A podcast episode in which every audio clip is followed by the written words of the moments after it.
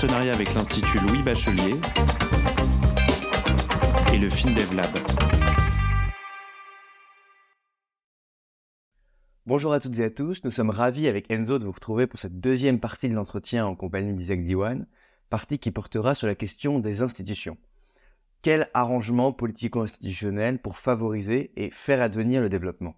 C'est une question qui est largement débattue entre frustration de la démocratie euh, jugée trop faible, trop lente, trop oligarchique, trop volatile dans ses décisions, et euh, aspiration démocratique qui continue d'être le quotidien de nombreux citoyens dans le monde, et en particulier dans les pays en développement.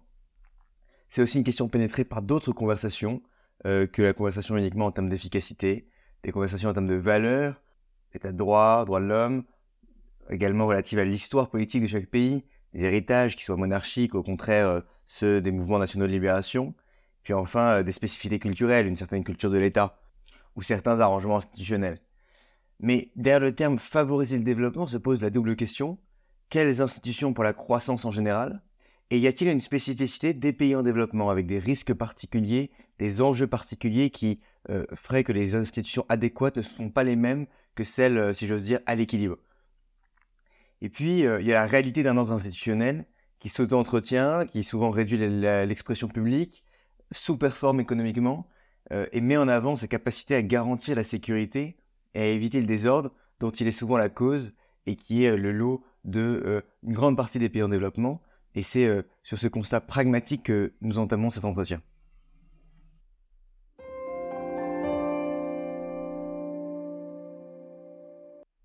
Vous avez consacré en 2019 un, un livre de référence au rôle du crony capitalisme capitalisme de connivence ou de rente, vous nous direz le, mot que vous préférez, dans le monde arabe. C'est un concept qui, euh, est, fondamental, mais euh, qui est peut-être pas connu de tous nos auditeurs. Donc, est-ce que dans un premier temps, vous pourriez nous définir ce que c'est ce...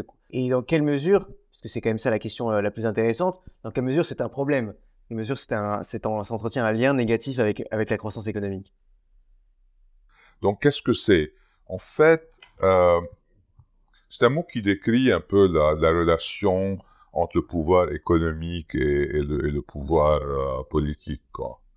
Euh, euh, quelle est la, politique de la relation entre l'État et les business? C'est ça la question. Donc, chronisme, c'est pas un très beau terme pour, définir ça, parce que cette relation peut prendre beaucoup de formes.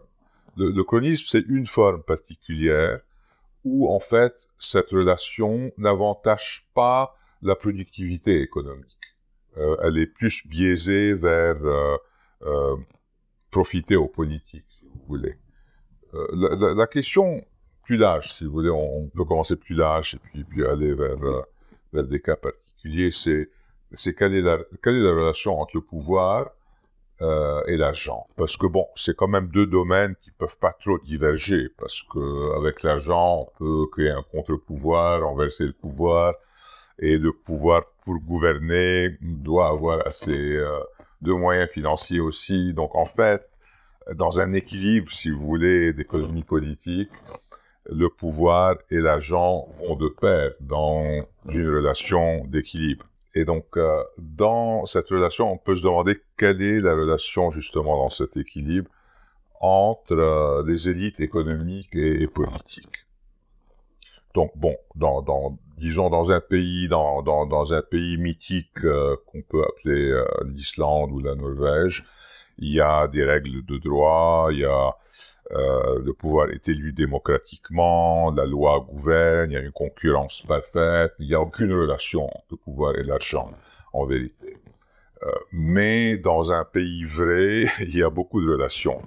Et cette relation peut prendre plusieurs formes on, peut penser par exemple que dans un État très dictatorial, un peu extrême, où le dictateur est fragile et donc myope, euh, il a une relation au, monde des affaires qui est euh, prédatoire, certainement. Euh, il ne veut pas que ce monde, ces élites économiques soient indépendantes, il doit les dominer. Donc, il va mettre ses amis, il va donner à ses amis des privilèges économiques qui feraient que ils battent tous, les concurrents, c'est les seuls qui ont accès au crédit, leur marché est protégé, etc. Et que contre ces avantages économiques, ils vont l'aider politiquement à financer ses campagnes, euh, peut-être à financer son clientélisme, à serrer les liens entre l'élite euh, euh, politique, à irriguer quoi son, système de, de, pouvoir. Dans, une, dans ce cas extrême, l'économie se porte plutôt mal. C'est la loyauté qui compte, c'est pas la productivité, ce n'est pas l'innovation. Donc c'est un système euh, c'est un équilibre bas, disons. Mais, justement, d'abord, il y a un premier élément qui me paraît fondamental, et que vous avez très bien explicité, c'est que c'est pas uniquement, parce que souvent les gens comprennent ça, c'est pas uniquement une question de préférence politique pour plus ou moins de redistribution et plus ou moins de captation de la richesse.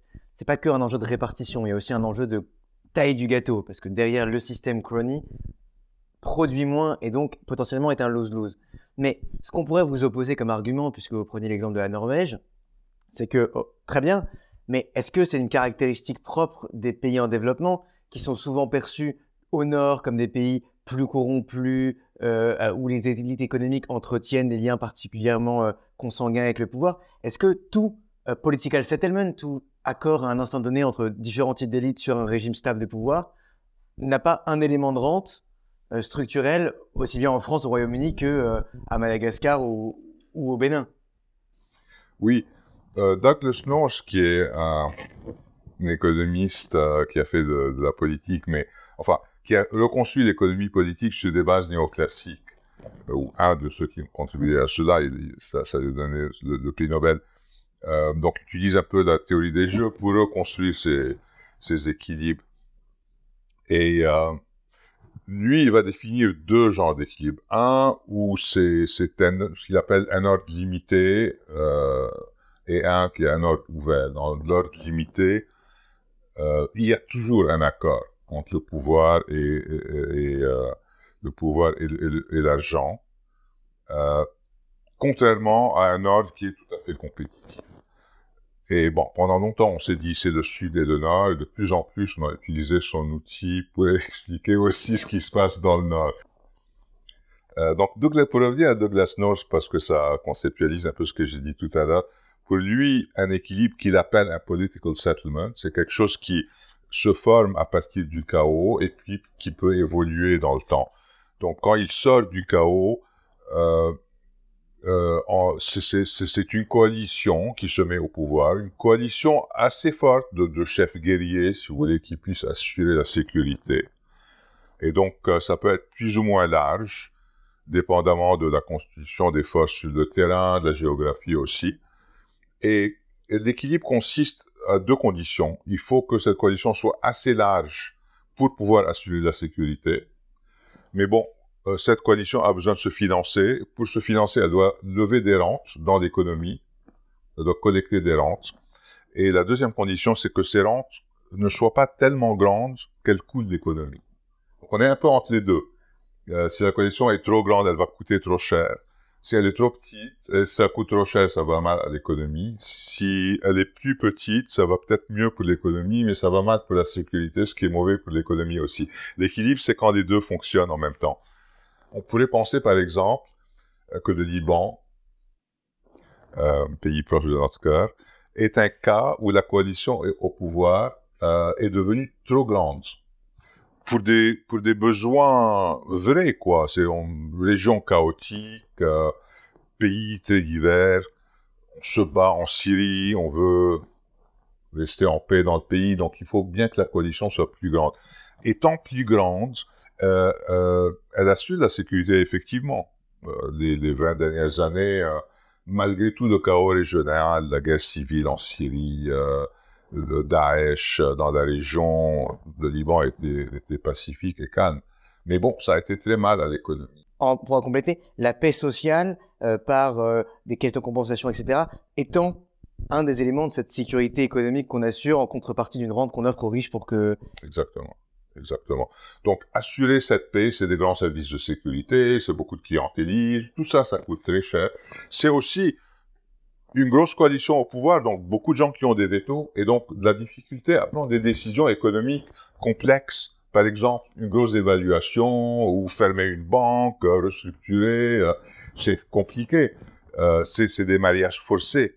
Euh, qui, qui, fonctionnent mal pour prendre des décisions importantes. Alors souvent, souvent, euh, il y a une littérature qui est, qui est très abondante sur le cas du développement des institutions. C'est probablement un des cas qui a été le plus étudié en, en, économie. Et le, le, un, des, un des ouvrages qui fait référence là-dessus, c'est Acemoglu Robinson, Why Nations Fail, qui explique euh, le, le, développement des, des, pays, notamment via la question des institutions. On a en tête un contre-exemple qui est très fort, qui est celui de la Chine, qui, en dépit d'institutions qui n'ont rien à voir avec celles qui sont préconisées ou du moins corrélées au développement selon Asimov Robinson, arrive à se développer sur le plan économique et même potentiellement dans les années qui viennent à, devenir la première puissance économique mondiale. Euh, Là-dessus, comment est-ce qu'on arrive à expliquer, malgré des institutions qui sont différentes de celles que l'on attend de, pays qui veulent se développer, le développement économique chinois et l'expansion du, du, du, pays dans le monde. Est-ce qu'il n'y a pas un modèle chinois qui serait plutôt celui-là qu'il faudrait suivre pour euh, les pays en développement En fait, le, le paradoxe, c'est que on comprend bien le modèle chinois quand on regarde l'histoire de la Chine ou l'histoire du Japon, euh, la réformation Meiji au Japon, où le pays sort de son autocratie et, et essaye de, de rejoindre euh, de, la renaissance européenne, en voyant, en envoyant des gens étudier ici, en formant des ingénieurs, en s'organisant de façon plus centrale, etc. Ce modèle asiatique qui a, qui, a démarré au 19e siècle au Japon et puis qui, euh, qui a été imité en Chine finalement avec un parti communiste.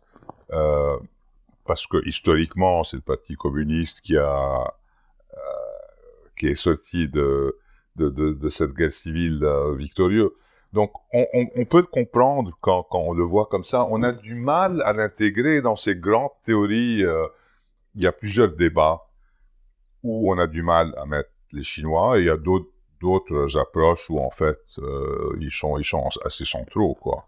Quand on parle par exemple euh, du rôle de l'État, de la politique industrielle, c'est le paragon quoi. La Chine c'est le, le Asian miracle quoi l'histoire victorieuse de la Chine, elle commence par euh, l'égalisation des fortunes, la distribution des terres, l'éducation, et puis la libéralisation, euh, des fermes, euh, et puis plus tard le voyage de Deng sur la côte où on commence à attirer des fonds étrangers dans de, cheap labor comme avantage comparatif se lance dans, l'aventure de la globalisation. Donc il y a une histoire victorieuse de, la Chine euh, où euh, l'État, le parti, en fait, crée plusieurs euh, instruments avec le temps, des instruments qui changent. Et on, on, donne souvent le proverbe chinois, on traverse la rivière sur les rochers.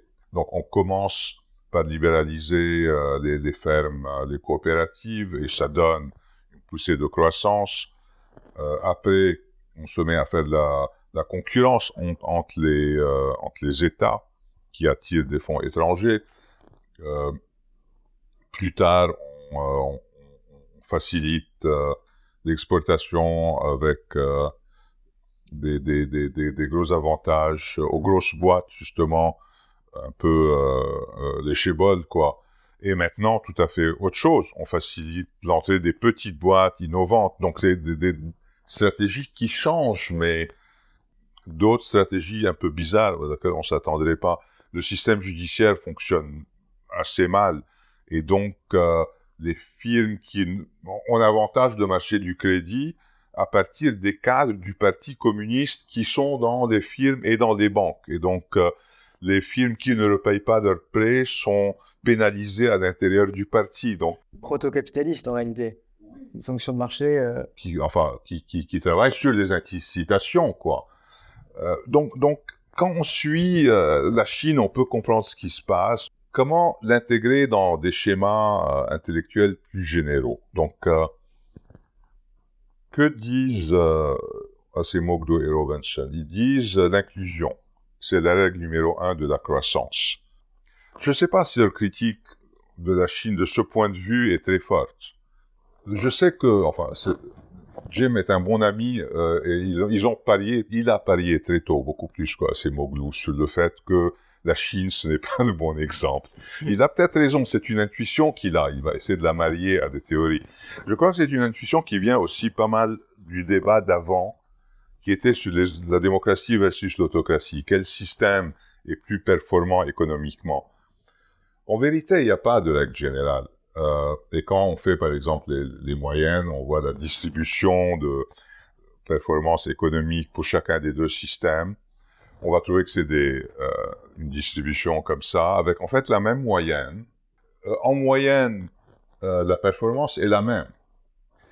Mais pour les autocraties, l'écart type est beaucoup plus large. La performance est, est beaucoup plus centrée, euh, beaucoup plus prévisible, avec un écart type plus petit dans les démocraties. Dans des autocraties, vous savez pas, vous allez finir avec, euh, pas en Corée, versus un Idi Amin. Donc l'écart type est énorme. il faut tomber sur un bon dirigeant. Mais alors justement, si on essaie d'appliquer le cas de la Chine, outre les institutions, il y a, il y a deux trucs, deux, deux, paramètres que la tradition économique a mis au cœur de la stratégie de développement. Premièrement, c'est le taux d'investissement, depuis le modèle de Solo, etc. Euh, pour, sous l'hypothèse que les investissements sont bien faits, mais supposons que, le, que les fonctionnaires chinois, c'est un État très étatiste, qui ont des fonctionnaires qui font les bons investissements. Et deuxièmement, c'est l'éducation, le capital humain. Et on peut, à, à ce moment-là de notre euh, entretien, euh, avoir une pensée pour Daniel Cohen qui a euh, beaucoup théorisé euh, ce rôle du capital humain. Et souvent, la manière avec laquelle on reboucle cette théorie du capital humain avec les institutions, c'est de dire un régime autoritaire, il n'a pas intérêt à ce que les gens soient trop éduqués, parce que ça fait trop de dynamisme chez les élites, etc., ça peut le renverser. Et donc, c'est par l'intermédiaire, y compris par le biais du capital humain, que les régimes autoritaires conduisent pas de la croissance parce qu'il y a un sous-investissement sur l'éducation. On, on, on, craint l'éducation. Est-ce que la Chine est potentiellement à l'aube d'un middle income trap pour cette raison institutionnelle qui est que le Parti communiste peut craindre que la croissance économique passée amène à faire vaciller les bases sociales de son régime? Ou est-ce que vous pensez au contraire que euh, dans le cas d'espèce, il y a euh, un outlier, quelque chose qui réconcilie les deux et qui, euh, et qui, pour autant, que, contrairement à ce que pensait euh, Robinson, euh, est, provider de croissance. Non, vous, posez très bien la question. Hein. Le middle income trap, je crois, est, quelque chose de très important dans cette réflexion. Il y a Assiman aussi qui, fait une belle analyse. En fait, euh, la faiblesse peut-être des systèmes autocratiques euh, en Chine, c'est la réaction aux crises et la succession. C'est surtout ça. Parce que, en fait, les, démocraties sont moins performantes. Elles sont court-termistes, il y a des élections tous les quatre ans, elles sont pas très stratégiques, mais euh, elles sont moins vulnérables aux crises. Finalement, il y a une grosse crise, le gouvernement démissionne, on va, quelqu'un d'autre arrive et donc c'est, c'est, c'est comme disait Churchill, le moins pire des systèmes, quoi. Ils se regroupent. Euh, il n'a jamais eu une performance géniale, mais il ne craque pas. Il peut se recréer à tout moment. Alors que les systèmes euh, autocratiques euh, ont du mal à la succession. On parlait tout à l'heure de, de, la difficulté de succéder à Médès, euh, par exemple en Éthiopie. Et puis la crise du Covid en Chine, par exemple, on, on, se, choisit un, un, une stratégie, on investit dedans, on a du mal à s'en sortir. Mais bon, le gouvernement reste, c'est au même gouvernement de changer de, de, stratégie, ça peut être compliqué. Donc, euh, on peut imaginer que on démarre dans un pays pauvre avec euh, peu de performance, peu de voix, si vous voulez, peu de démocratie, peu de peu d'ouverture, et on finit dans un pays riche qui nécessairement va être ouvert. On peut pas avoir un pays riche euh, autocratique très riche. Et donc, comment on va de l'un à l'autre? On n'y va pas nécessairement de façon linéaire. On peut y aller par le bas ou par le haut. C'est-à-dire, on peut devenir démocratique, plutôt, disons, compétitif politiquement très tôt. Et vivre avec les difficultés de ce que j'appelle une messi-démocratie, une économie, une, une, une, une démocratie désordonnée, euh, et aller comme ça, essayer de dépasser la trappe des pays à revenu moyen de cette façon, ou on peut y aller par le bas, avec une autocratie qui a quand même un pouvoir central fort, comme sous Médès par exemple, euh, et qui va rencontrer le, le trappe d'une autre façon. Elle va le rencontrer euh, de, de, dans l'État. Euh, tout vient de l'État, mais on n'a pas assez de marché, on n'a pas assez d'innovation. C'est la faille de l'État qui va être problématique. Alors quand on y va vers le haut, c'est plus la faille de marché qui va être problématique, la corruption, ces choses-là. Donc c'est deux façons d'aborder le middle income trap, mais euh, la démocratie ne résout pas la chose. Un système super compétitif, comme par exemple au Kenya ou, euh, ou au Ghana, il y a des élections tous les quatre ans. Le cycle électoral est infernal on fait des déficits de 10, 20% du PIB avant des élections. Après, on passe trois ans à stabiliser le pays, puis il y a des élections de nouveau. C'est infernal. Euh, et pourtant, quelques mois avant les élections, il faut promettre quelque chose aux électeurs. Et les décisions qu'on n'a pas pu prendre pendant des années, on les prend en quelques semaines. Alors que ça peut prendre des, des, des années dans un pays autocratique, on, on va jamais arriver à prendre ces décisions-là. Donc, et qui a du mal à amener tout au top parce qu'il a des, des, des, des lourdeurs internes, des incitations internes à se conserver euh, qui font que, il, en tout cas, il n'y a pas d'exemple de pays très riches et autoritaires, à l'exception des, des pétromonarchies. Très riche, autoritaire, c'est exactement. Je, je, je peux pas imaginer que un pays très riche puisse rester autoritaire de façon soutenable. Dans cette discussion sur le rôle de la démocratie, c'est la seule proposition à laquelle j'adhère, quoi. Euh, j'ai du mal à penser que pour moi, l'Arabie saoudite, en ce moment, euh, ira soit vers un système plus ouvert, soit en fait euh, vers un système plus saddamien où elle euh, s'appauvrisserait. Si elle ne réussit pas son... Elle prend un très grand pari en ce moment euh, sur cette diversification. Soit elle réussit, soit pas. Si elle ne réussit pas, euh, ça serait un, une autocratie de rente qui dépérit avec le temps. Si elle réussit, elle devrait s'ouvrir démocratiquement.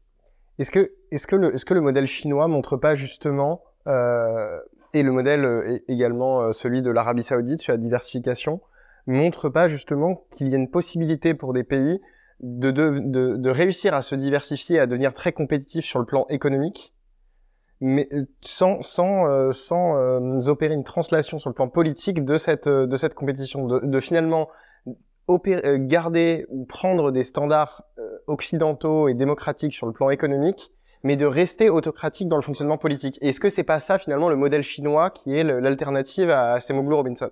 Je crois pas. Je crois que le modèle chinois c'est, comme je dis, la trajectoire par le bas, par l'autocratie, qui a des avantages.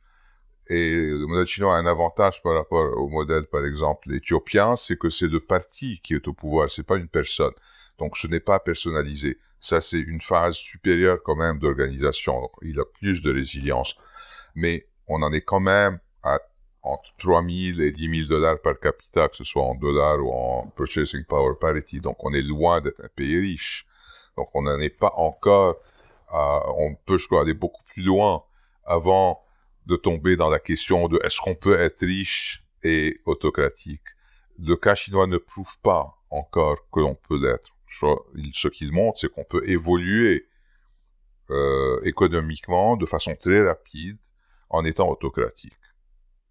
Pour, pour faire cet entretien, on va faire trois, un peu de casuistique, parce que c'est bien la théorie quand on l'applique à des situations, on l'applique à la Chine on va l'appliquer à, à, à, quelques pays que vous connaissez bien. Sur, l'Égypte, donc pour faire le lien entre la question des institutions et la question du financement, qui était euh, la première partie d'entretien, on a le cas d'un pays qui est abondamment financé pour des raisons à la fois économiques et géopolitiques par les organisations internationales, et pour autant qui est un pays qui a une faible croissance dans euh, ce qu'on appelle un, ce que North appelait un limited access order, donc un pays euh, où, où finalement les biens publics ne sont pas impersonnels, il n'y a pas une égalité d'opportunités, et le changement est porté par euh, cette élite au pouvoir qui éventuellement parfois fait sa mue, mais, euh, euh, mais qui, reste très consanguine. Et qui a pour conséquence, conformément à la, théorie que vous avez développée, une faible croissance. Donc la question est, est-ce qu'il y a quand même une vertu, ça s'applique à l'Égypte, mais ça s'applique aussi au Congo, ça s'applique à beaucoup de pays d'Afrique, est-ce qu'il y a quand même une vertu à apporter des financements extérieurs parce que, toute chose égale par ailleurs, ça contribue à une stratégie de développement et lutte contre la pauvreté? Ou est-ce que finalement, on ne fait que renforcer la dette et euh, la, complexité de la situation de ces pays-là qui non seulement sont, deviennent, ont des problèmes de gouvernance et en plus deviennent surendettés et qu'au au fond, euh, sans être ultra-libéral, peut-être la meilleure solution, ce serait de couper le robinet? Sachant qu'on est à l'inverse, depuis, dans les sept dernières années, on a eu quatre programmes FMI. Euh... Enfin, c'est intéressant la question, parce que est-ce qu'on pourrait couper le robinet ou pas? On se demande qui c'est. Euh, si c'était moi, oui, je couperais le robinet. Mais euh, si on ne coupe pas le robinet, c'est qu'ils ont intérêt à ne pas le couper non plus. Donc c'est c'est un peu endogène tout ça. La décision n'est pas prise par rapport, il me semble, au bien-être des Égyptiens, mais par rapport à ce qui avantage ceux qui euh, ceux qui font de bailout de l'Égypte. Je trouve qu'une belle comparaison euh, pour l'Égypte, c'est la Turquie. Vraiment, c'est des pays qui se sentent beaucoup historiquement euh, un, vieil empire, euh, euh, une réformation avec Nasser, avec Atatürk, puis une ouverture, puis tous les pays, tous les deux en 1960, même niveau de revenu, même niveau de revenu qu'en Corée aussi, il faut dire. C'est intéressant. Euh, et puis des réformes économiques, une ouverture au marché qui fonctionne mal, un système euh, dominé par l'armée dans les deux pays. Vraiment, des pays qui se ressemblent à beaucoup, beaucoup d'égards. Et pourtant, la Turquie maintenant, et avec Erdogan en vérité, est devenue trois ou quatre fois plus riche que l'Égypte. Pourquoi? Il me semble surtout parce que dans la crise de 2000, crise financière qui était encore là, 3 ou 4e guerre, euh, crise euh, euh, turque, pardon, elle aussi très supportée par le Fonds monétaire, etc. Crise turque où notre ami Kemal Dervis était ministre des Finances et a relevé la Turquie. Elle n'a pas été belle C'est donc des motivations de performance de ce système. Le système politico-économique a été imbu de, de, de désir de performance parce qu'il ne pouvait pas être sauvé par des rentes géopolitiques étrangères. Bien que, bon, la Turquie a beaucoup de plus que l'Égypte, plus de rang géopolitique. Mais, mais, mais n'empêche, pour se relever, elle a dû compter sur ces réformes, sur la création d'un système productif. Et c'est par la production, par la productivité, que Erdogan, avec son clientélisme, a poussé la production en dehors euh, des grandes familles productrices d'Istanbul vers l'Anatolie et, et tigres d'Anatolie qui votaient pour lui euh, et, et, et, a pu tripler et quadrupler le PIB, les exportations et faire vraiment un miracle euh, économique, alors que l'Égypte est restée bien derrière, à chercher toujours un bail-out. Euh, comment on finit les, les, les, crises euh, égyptiennes qui auraient pu être génératrices Donc, une première crise sortant du, du système euh, nassérien, socialisant, qui, qui, qui, a finalement mal tourné, n'était pas productif comme un peu les, mêmes systèmes ailleurs en Amérique latine et ailleurs. Euh, donc sa date hérite du pouvoir, il a une dette énorme, il veut essayer d'ouvrir l'économie, mais, le pays est super endetté. Qu'est-ce qu'il fait? Il va à Jérusalem, on lui efface sa dette. Donc, euh, géopolitique, on lui efface sa dette, il, il, investit, etc. Bon, il est assassiné parce qu'il a été à Jérusalem. Euh, son, succès, et son successeur, Moubarak, il, fait, il, il, il réduit la taille de l'État tout doucement, il hérite d'un État à 60% du PIB. Énorme. Il le réduit tous les ans un tout petit peu, un tout petit peu, mais euh, toujours avec euh, quand même euh, je, je crois qu'il recevait 2-3 milliards d'aides par an à cause de, de Camp David. Euh, à un moment, la dette est trop élevée. Encore une fois, beaucoup de problèmes macroéconomiques. Euh, il décide d'aller au Kuwait avec les Américains et donc on lui fasse sa dette de nouveau. Et voilà, puis euh, il n'arrive pas à démarrer l'économie comme il faut à cause d'un système chronique. Il, est obligé de libéraliser l'économie, réduire la taille de l'État, mais il veut pas lâcher le pouvoir. C'est pas l'Amérique latine où on libéralise l'économie et la politique. Au Moyen-Orient, à cause des, supports externes qui ont peur de l'islamisme, ou des gens qui n'aiment pas Israël, ou des gens qui dominent le pétrole, euh, on, on, protège des autocrates. Donc, on libéralise pas la politique. Et pour pouvoir rester en contrôle, il doit dominer le privé. Donc, il met ses amis comme baron de toutes les industries. Alors bon, le, pays se modernise, mais tout doucement. Ça n'a rien à voir avec, euh, avec le dynamisme turc. Hein. Ça, donne, ça donne lieu euh, au printemps arabe, une révolte finalement. Les jeunes n'ont pas de boulot, vous sortez d'université, au mieux vous conduisez un taxi, ça va pas. Donc c'est les, euh, les, les, classes moyennes qui se rebellent. Si, si, l'armée, comme en Turquie, hein, manipule tout ça, et puis euh, après avoir mis les islamistes au pouvoir, reprennent le pouvoir avec Sisi. Donc, euh, euh, c'est l'armée qui domine, et il donne tous les avantages économiques à l'armée. Et c'est l'armée avec ses, ses, ses, ses, firmes, ses entreprises, qui se met à dominer l'économie. Le privé euh, devient très frileux, l'investissement privé se réduit à presque zéro, 6-7% du PIB, beaucoup moins même que sous la période la plus socialisante de Nasser. Donc l'économie ne grandit plus de façon autonome, elle ne grandit qu'avec ces grosses dépenses de l'État, de bâtir une, euh, une nouvelle capitale, bâtir des, autoroutes, des trucs comme ça, tout ça financé par de la dette externe. Euh, quand ça va un peu mal en 2016, le Fonds monétaire vient, fait une grosse évaluation, 50-60%, ça fait du mal à la population. Mais après, les marchés pensent que l'Égypte, euh, qui a dévalué un très bon client, il, il triple la dette externe jusqu'à, en 2020-2021, effondrement total. La question maintenant qui se pose pour l'Égypte, c'est c'est quoi de Jérusalem ou de quoi de Sisi? Est-ce que c'est Gaza? Donc pour, euh, pour, pour rester dans la région, dans notre, euh, toujours dans notre démarche casuistique, il y a un autre pays que vous connaissez très bien, euh, parce que vous en êtes originaire, mais aussi parce que vous avez beaucoup travaillé et écrit dessus. C'est le Liban, qui est peut-être l'étude de cas de tout ce qu'il ne fallait pas faire, qui est peut-être le, le, le, pays de tous les échecs. Euh, dans un papier, dans un papier récent avec Henri Chaoul pour le Finance for Development Lab, vous avez identifié une triple crise avec euh, une crise économique, une crise financière, une crise de la dette, à laquelle vous, enfin, vous apportez quelques réponses. Euh, de son côté, euh, le Harvard Growth Lab, avec notamment Ricardo Haussmann, viennent de sortir un rapport dans lequel, ils proposent euh, trois grands types de solutions, c'est-à-dire une très forte consolidation budgétaire, une restructuration du secteur bancaire et une dollarisation du pays. Qu'est-ce que vous pensez à la fois de la situation du Liban? Quelles sont vos propositions? Et qu'est-ce que vous pensez du plan proposé par Ricardo Haussmann et globalement tous les, tous les chercheurs du, du, Harvard Growth Lab? Bah, Je crois vraiment que il y a beaucoup de gens qui ont travaillé sur comment trouver un bon plan économique pour sauver le Liban. Donc, moi, j'ai travaillé avec beaucoup d'amis libanais. On a fait des propositions constamment et, et, euh, Ricardo vient de sortir un papier aussi. Il y a beaucoup de papiers, beaucoup de propositions. Contrairement à ce qu'on peut penser, il y a eu beaucoup d'effervescence intellectuelle. C'est pas ça qui a manqué. Mais en vérité, toutes ces propositions ne font aucune différence parce que le problème au Liban n'est pas économique ou un manque d'idées, c'est un problème politique.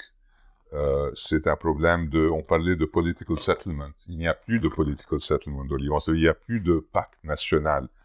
On a plusieurs groupes qui vivent euh, au même endroit et qui ne s'entendent plus sur comment vivre ensemble. C'est ça vraiment le problème fondamental. Euh, c'est ces mariages forcés qui fonctionnent mal. On peut parler de la Tunisie où il y a aussi eu un mariage forcé après que Ben Ali est parti avec des groupes euh, différents, quoi, séculaires et islamistes, euh, qui ont dû, qui ont aussi accéléré finalement la, chute de, l'économie, plutôt que, que de d'aider à résoudre les problèmes que Ben Ali n'a pas pu résoudre. Donc voilà, mais pour, pour arriver un peu, pour, revenir à votre question et aux propositions de, du groupe de Harvard, euh, moi, je ne serais pas d'accord avec la plupart de leurs propositions. Je crois qu'ils ont trois ou quatre propositions euh, de force. La première, dollariser l'économie. Bon, l'économie est déjà dollarisée, donc euh, je crois que c'est pas une, grande question. Là où ils font des propositions les plus sérieuses, c'est par rapport à et, et différentes de, de celles qu'on fait, c'est sur comment restructurer le système financier. Donc eux Bon, c'est un peu, je dois expliquer rapidement quelle est la source de la crise financière au Liban. Euh, en gros, euh, les banques ont beaucoup, ont, beaucoup prêté à l'État et à la Banque centrale, et donc leur euh, balance sheet est dominé par ces prêts-là. Euh, et vu que la Banque centrale a fait faillite avec, euh, elle a protégé la monnaie pendant trop longtemps, et quand la monnaie a dû s'effondrer, elle a fait des pertes énormes, et donc euh, elle a un avoir négatif, des, assets négatifs. Et, donc les banques se retrouvent en état d'in- d'insolvabilité, elles ont fermé les portes, les gens ne peuvent plus retirer leur, leur épargne. Et bon, c'est une très grosse épargne, c'est quand même quatre fois le PIB. Et en contrepartie, il y a presque plus rien. Les actifs qui existaient encore, les réserves, la Banque centrale les a dépensés doucement en subventionnant la monnaie, etc. Il reste plus grand-chose. Pour et, et donc c'est une économie qui n'a plus de système financier.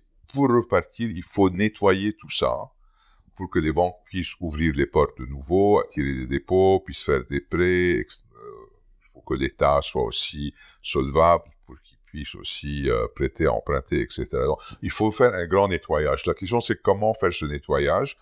Ce nettoyage inclut la distribution de beaucoup de pertes. C'est-à-dire, vous pensez que vous avez à la banque un million, il n'y a rien en face, ou très peu. Donc, en fait, euh, plutôt que quatre fois le PIB, euh, les dépôts, au final, vont être une demi-fois le PIB. Il faut distribuer ces pertes entre les petits, les gros déposants. C'est ça le problème politique, en vérité. C'est un, problème très compliqué. Qu'un pouvoir soit assez fort pour distribuer des pertes de plusieurs fois le PIB, c'est, dur, quoi. Les perdants ne sont pas contents. Donc, par exemple, normalement, une banque qui fait faillite, les premiers perdants, c'est les propriétaires de la banque. Les propriétaires de la banque, c'est euh, la valeur de ces fonds propres dans les banques libanaises, c'est 20 milliards de dollars. Ça appartient à une dizaine de familles. Il faut passer une loi au Parlement pour obliger les banques à, à, à fermer, à d'une certaine façon, obligeant les propriétaires à perdre 20 milliards de dollars. Il suffit de 10 millions de pots de vin pour changer la vie de tous les parlementaires. Comment passer une loi qui va enlever 20 milliards à ces quelques familles? C'est très difficile. Il faut avoir un pouvoir super solide, quoi. La proposition de Harvard, somehow, c'est ne prenez rien aux propriétaires des banques. Donnez toutes les mauvaises créances à l'État et donc nettoyer les banques qu'elles redeviennent viables, plus petites, mais viables. Donc, les mauvaises créances avec les grands déposants, donner tout ça à, comme une bad bank qui appartient à l'État. Donc, ils font deux choses. D'un côté, ils sauvent les banquiers. Je sais pas pourquoi. Enfin, on pourrait au minimum, dans cette division de perte, leur prendre 90% de leurs fonds, leur laisser 10%. Mais non. Et, d'un autre côté, on met tout ça au dos de l'État. Donc, les plus riches, euh, face à l'État, bon, face à l'État, ils vont réussir à prendre tous les biens de l'État. S'il y a du gaz, ils vont le prendre, tous les terrains de l'État, euh, les télécoms, les ports, tout ça, ils vont les exproprier. Euh, et bon, euh, le reste de la population, normalement, a droit à tout ça. Donc, donc voilà un peu la solution de, de, Harvard. Mais, mais comme je dis, on peut, on peut, tant qu'on n'a pas de pouvoir politique, on peut imaginer les solutions qu'on veut. Dernière question et on conclura là-dessus. Ce qui est assez frappant, et l'exemple le plus contemporain étant la situation en Argentine avec l'élection de Javier Milei, mais qui est aussi frappant dans beaucoup de pays d'Afrique, c'est, eu égard à cette économie politique que vous avez très bien décrit, le caractère très libéral au fond des, opinions, des opinions de la jeunesse, euh, qui associe l'État à ce processus de rent seeking, de, de captation de rente et euh, d'accès limité, c'est-à-dire au fond d'un entre-soi, et qui, euh, euh, et qui de, de, de, de sorte qu'elle privilégie en contrepoint de cela des solutions très libérales, plus fondées sur l'entrepreneuriat individuel, euh, l'acceptation un peu protestante du succès de, certains et de l'échec de d'autres, mais au, tout ça euh, au moins sous la garantie que les conditions sont, sont égales à l'entrée. Ce qui, en, trois mots, est en gros la philosophie politique de Javier Milei. Il y a quelque chose de l'ordre de la réaction légitime à un ordre d'accès limité. En même temps, il y a peu d'expériences réussies d'un développement qui soit, par- qui soit sans État, et vous nous direz est-ce que vous pensez que c'est possible, de sorte que euh, ma question euh, euh, est plutôt une, une question d'analyse. Est-ce que ces, ces nouveaux populismes du Sud est-ce qu'il faut plutôt les percevoir comme finalement une chance parce qu'ils challenge les, euh, les rent seekers ou est-ce qu'il faut le voir comme un, danger dans la mesure où le changement auquel on peut aspirer ne passera pas par un processus très révolutionnaire et passe plutôt par euh, quelque chose de plus incrémental à partir du système existant. Avec, avec derrière, en, un mot, quand même une distinction entre justement les deux auteurs qu'on a mentionnés, North et Acemoglu, où chez Acemoglu, ce risque révolutionnaire qu'incarne Milley est la raison pour laquelle les, les, les, les, régimes rentiers distribuent la, la rente et ce souci de, la plasticité sociale, tandis que chez North, le changement, il devient plutôt de la concurrence entre les formes d'élite. Euh, vous savez, je crois que euh, votre question, en fait, me, me, rappelle un bouquin que je viens de lire qui m'a beaucoup plu, de Bradford de Long. Ah bah c'est bien, on adore les recommandations ici dans ce podcast. Ouais. Et donc, c'est un bouquin qui s'appelle Slouching Towards Utopia. Donc, un peu euh, la promenade vers l'utopie. Et c'est l'histoire du capitalisme, en fait, euh, de, de son début dans les années 1850-80 euh, jusqu'à sa fin. En fait, Bradford a mis 30 ans à ce bouquin. C'est vraiment un très très beau bouquin parce qu'il a attendu ce qu'il voulait appeler la fin du capitalisme. Donc c'est le siècle du capitalisme, sa montée et sa descente. Et, et donc il le met en scène comme étant une tension entre deux philosophes. Euh, donc Von Hayek d'un côté, qui parle du marché et des failles de l'État. L'État fait toujours des bêtises. Euh, donne la liberté aux gens de créer, de d'innover, de, de, euh, faire ce qu'ils veulent, un peu comme il est. Et d'un autre côté, un autre grand philosophe, Karl Polanyi, qui, au contraire, dit le, le, le marché, c'est c'est euh, c'est une imposition qui, qui, qui, qui enlève à la liberté des gens, à leur solidarité, aux groupes sociaux, euh, à, euh, à la fraternité et qui, qui, qui impose une, une, nouvelle règle qui est brutale. Et, et, et donc, euh, en fait, euh, l'histoire est un balancier entre ces deux mouvements. Parce que les deux approches ont quand même une vérité très profonde. On veut être libre, mais on veut aussi de l'action collective, on veut s'organiser. Et les marchés ont plein de failles parce que ce qui donne cette innovation, c'est finalement ce désir mesquin de dépasser les autres, de rouler les autres, de faire plus d'argent que les autres. Finalement, c'est ce désir-là mesquin qui crée l'innovation.